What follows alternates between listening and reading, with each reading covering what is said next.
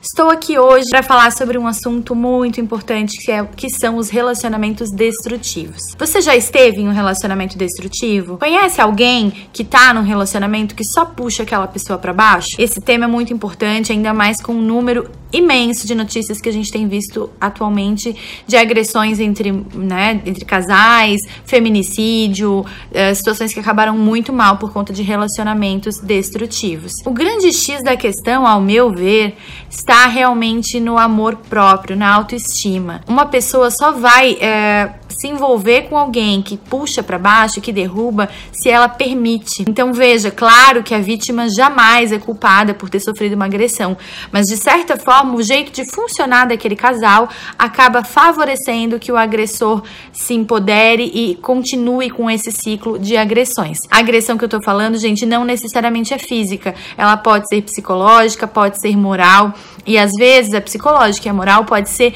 muito mais forte do que realmente uma agressão física. Ela mina a autoestima, a, a capacidade dessa pessoa de sair desse relacionamento. Recentemente, eu assisti um programa na, da Ana Maria Braga em que falava sobre violência doméstica e teve o um relato de uma modelo e que ela contava, né, que o, o parceiro dela era tão envolvente e ele começou minando os outros relacionamentos dela. Então falando que a família dela não gostava dela de verdade, que as amigas tinham inveja. Assim, ele foi afastando ela dos grandes alicerces da vida dela, que são as outras pessoas, os outros relacionamentos saudáveis que ela tem. Se vendo sozinha, ela não conseguia ter forças para romper esse relacionamento Isso é muito mais comum do que a gente imagina. A gente assiste e ouve histórias diariamente no consultório. E eu tô aqui hoje para te falar sobre isso e dizer que você pode buscar ajuda. Se você fortalecer a sua autoestima, a sua capacidade de gostar de você mesmo, de preencher a sua vida com coisas, outras coisas que são importantes para você, como hobbies, carreira,